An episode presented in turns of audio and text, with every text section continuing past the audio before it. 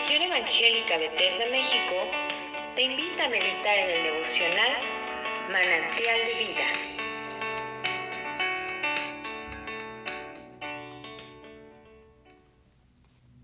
Soy el pastor Rafael Monroy y en esta oportunidad te invito a que me acompañes a que juntos reflexionemos acerca del capítulo 47 del libro del profeta Jeremías. Palabra de Jehová que vino al profeta Jeremías acerca de los filisteos antes que Faraón destruyese a Gaza.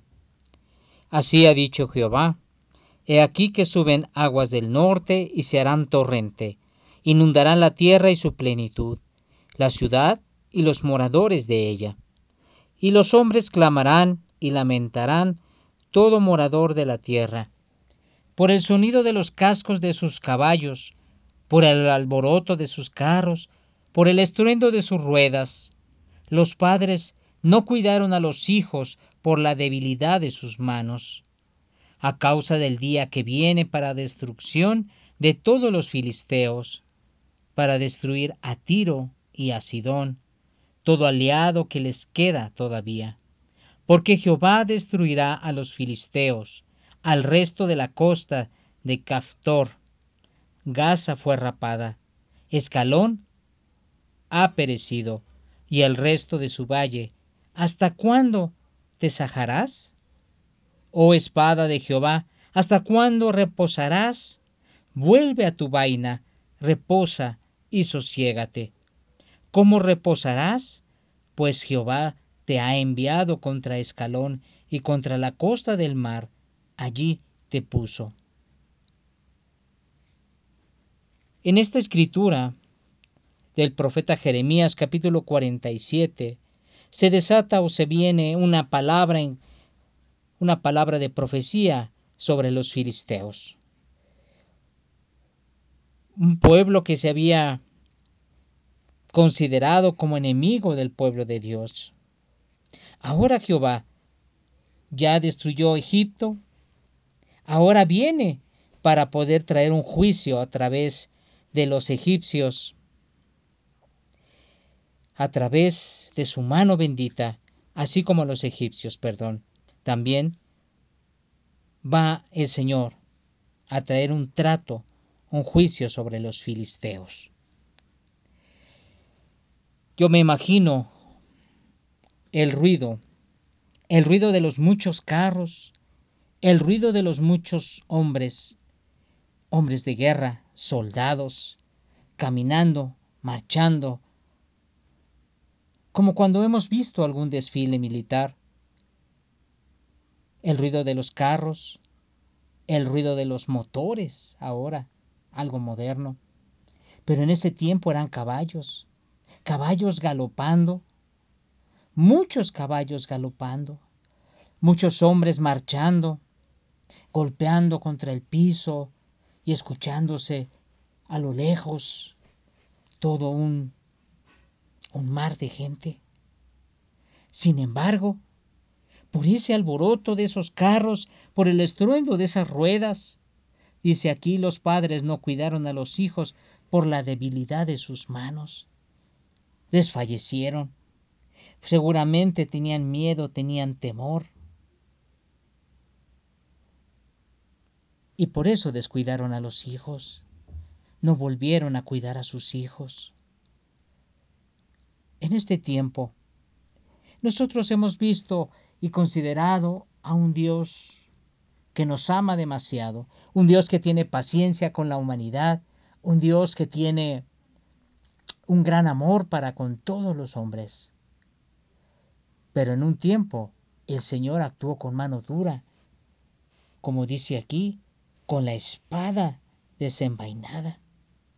Y entonces nadie encontraba reposo, nadie podía tener paz en el corazón, porque la mano de Jehová estaba puesta sobre la espada, sobre su espada, y estaba trayendo juicio a todas las naciones.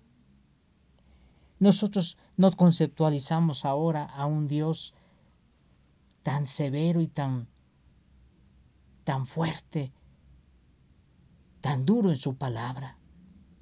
pero nuestro Dios sigue siendo el mismo hoy y siempre. Y tú y yo debemos buscar y considerar el enmendar nuestro camino para agradar a nuestro Dios, para honrarle, para amarle, para obedecerle, para guardar sus mandamientos y su palabra. Porque vendrán tiempos en donde la mano del Señor tomará nuevamente la espada para traer juicio a esta tierra. Y tú y yo no deberíamos pensar siquiera ni considerar siquiera que vamos a estar aquí para sufrir ese, ese juicio del Señor. Si bien todos estos juicios que ha traído a través de, de la historia, a través del profeta Isaías, a través del profeta Jeremías y de otros profetas más que, que, que aún no hemos estudiado, el Señor trae un trato especial para su pueblo, pero también les dice, yo te tomaré de mi mano y no te soltaré. Pero sabes, hermano y amada hermana, los juicios del Señor son perfectos. Los juicios del Señor son verdad y se van a cumplir en el tiempo en que Él decida, en que Él lo designe. Tú y yo hemos conocido un Dios de amor y de gracia. Pero nuestro Dios no solo es amor y gracia, también es dureza, también es firmeza, también es autoridad y poder. Y ahora el Señor nos invita a que en este tiempo nosotros volvamos nuestro corazón a Él para que no suframos con el juicio que el Señor va a traer a esta tierra para que no seamos juzgados con este mundo. El Señor quiere que tú y yo enderecemos nuestro camino, que tú y yo enderecemos el camino que hemos, eh, que hemos mal tomado y que podamos juntos bendecir, honrar y amar a nuestro Dios, reconocerle en todos los caminos. Cuando tú y yo lo hagamos, hermanos, entonces tendremos paz en el corazón y tengamos la plena y certezas, la seguridad de que cuando venga el Señor por su iglesia nosotros iremos con Él a las nubes. Y cuando Él venga a traer ese juicio y desatar ese juicio de la copa de la ira de Dios sobre este mundo, tú y yo ya no estaremos aquí. Tú y yo estaremos disfrutando de su amor, de su gozo, de su presencia, de su santidad pero estaremos con Él allá en el cielo. Amado hermano, este tiempo es de meditarlo. Este tiempo es para podernos poner a cuentas con Él y, le dar, y darle gracias por cada una de las cosas que Dios nos permite vivir, que Dios nos permite tener, que Dios nos permite estar pasando en este tiempo. Porque su mano se desnuda y su mano suelta la bendición a cada uno de nosotros conforme su propósito en su amor y su gracia. Sigamos adelante. No quitemos la mirada de Jesús, el autor y consumador de la fe. No quitemos la mirada de Jesús, continuemos en el camino cada día más fuerte más anhelantes de que porque el Señor viene pronto por nosotros, su iglesia. Yo te animo a que sigas adelante, que no desvíes tu mirada ni a la derecha ni a la izquierda, sino que permanezca fija en Cristo Jesús. Él es nuestra salvación.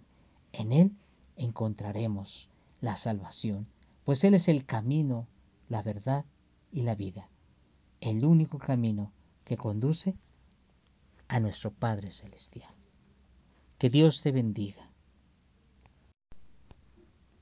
Si esta devocional ha sido de bendición para tu vida, compártelo con otros.